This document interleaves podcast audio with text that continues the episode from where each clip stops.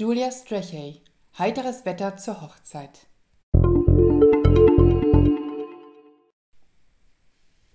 Diese geistreiche kleine Erzählung zeugt von ungewöhnlichem Humor, Beobachtungsgabe und Verständnis. So schrieb die New York Times vor 90 Jahren über das kleine Büchlein Heiteres Wetter zur Hochzeit von Julia Strachey. Die Autorin, 1901 in Indien geboren, kam mit fünf Jahren nach England, wo sie zwischen verschiedenen Verwandten und Internaten aufwuchs.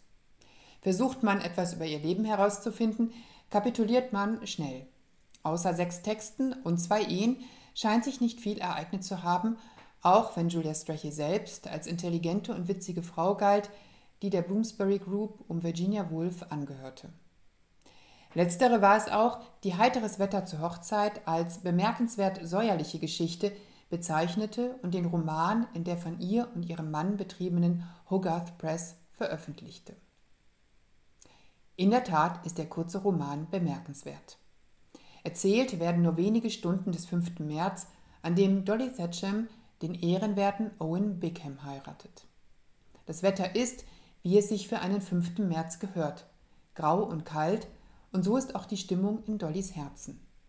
Die letzten Stunden vor der Eheschließung vertrödelt sie grausam langsam in ihrem Ankleidezimmer, während im Haus diverse Familienmitglieder und Hausangestellte die letzten Vorbereitungen treffen, sich bekabbeln und verzweifeln, weil dies und das nicht ihren Vorstellungen entspricht. Viel schwerer trifft es Joseph Patton, der Dolly verehrt, sie aber nicht gewinnen konnte. Dennoch wühlt beide die Begegnung auf.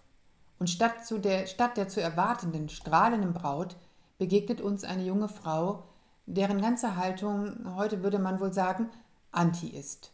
Die Hochzeit ist halt so. Das Kleid zieht man halt an. Die Frisur muss halt auch sitzen. Ein aufregendes Leben als Diplomatenehefrau scheint nicht sonderlich attraktiv. Dolly sitzt vor ihrem Schminktischchen und gibt sich dem Rum hin.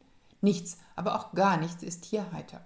Julia Strachey gelingt es mit leichtem Ton und dialogreich, einen gelungenen Kontrast zu schaffen zwischen der Aufgeregtheit eines Hochzeitstages und der Stimmung der Braut.